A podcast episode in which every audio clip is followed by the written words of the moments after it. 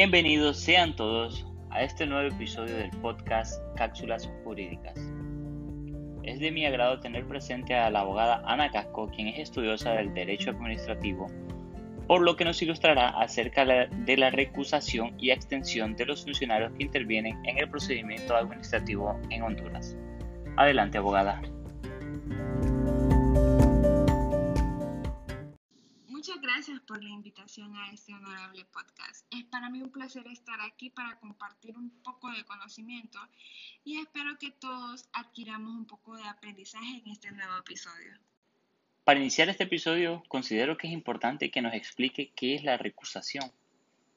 Bueno, esta es la facultad del interesado en un procedimiento administrativo de señalar que existe alguna causa de abstención por la cual alguno de los miembros del órgano administrativo en cuestión no podrá conocer de ese procedimiento en concreto.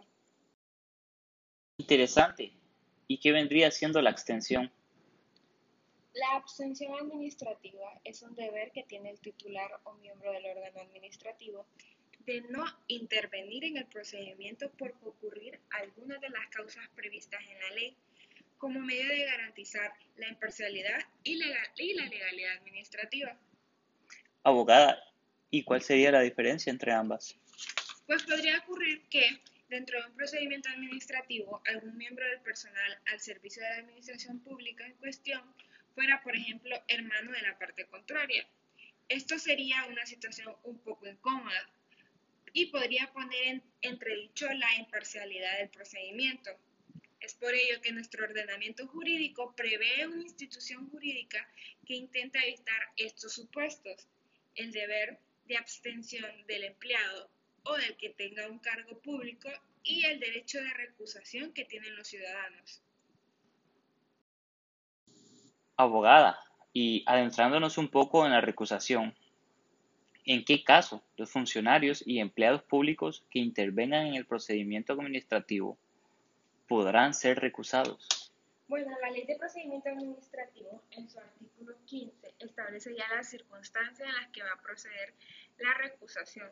Y esto van a ser el vínculo matrimonial, unión de hecho, parentesco dentro del cuarto grado de consanguinidad o segundo de afinidad, con los interesados o con los representantes legales, socios o apoderados de las entidades interesadas tener una amistad íntima o enemistad manifiesta con él o los interesados. Cabe destacar que para esto debe ser debidamente comprobado.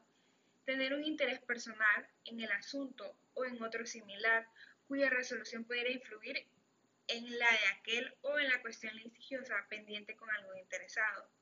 Tener relación de servicio con persona natural o jurídica interesada directamente en el asunto o ser socio de la entidad interesada ser o haber sido tutor o curador de alguno de lo que ya mencionamos, haber estado en tutela o curaduría en alguno de lo expresado anteriormente, tener un pleito pendiente con alguno de los interesados, estar o haber sido denunciado o acusado por alguno de los interesados como autor o cómplice de un delito o como autor de una falta, haber intervenido en el procedimiento de que se trate como apoderado, como testigo o como perito, y todo lo que la ley señale, ¿Y cuál sería el procedimiento para recusar? Bueno, la recusación se planteará por escrito y hasta antes de las alegaciones previstas ya en el artículo 75, expresándose la causa o causas en que ésta se funda. El recusado, el siguiente día hábil, manifestará al superior de inmediato si se da o no en el caso la causa alegada. Si el recusado admitiera la causal y esta fuera procedente, el superior acordará su sustitución. Caso contrario, resolverá lo pertinente en el plazo de tres días hábiles, previsto los dictámenes y comprobaciones que estime oportunos. Interesante este tema de la recusación. Es un conocimiento que los ciudadanos y ciudadanas deberíamos de tener. Cambiando un poco de tema, ¿cómo es el procedimiento de la extensión? Eso es lo importante de este tipo de espacios donde uno pueda compartir conocimiento con todos y todas. Con respecto a la abstención, los funcionarios y empleados en quienes concurra alguna de las circunstancias que ya hablamos anteriormente en el artículo 15, estos se van a abstener de intervenir en el procedimiento y lo van a comunicar a su superior respectivo, quien éste va a resolver dentro del tercer día lo procedente. Los órganos superiores podrán ordenar a las personas en quienes concurra alguna de las causales de recusación, en este caso, que se abstengan de toda intervención en el procedimiento. La no abstención en los casos en que proceda dará lugar a una responsabilidad.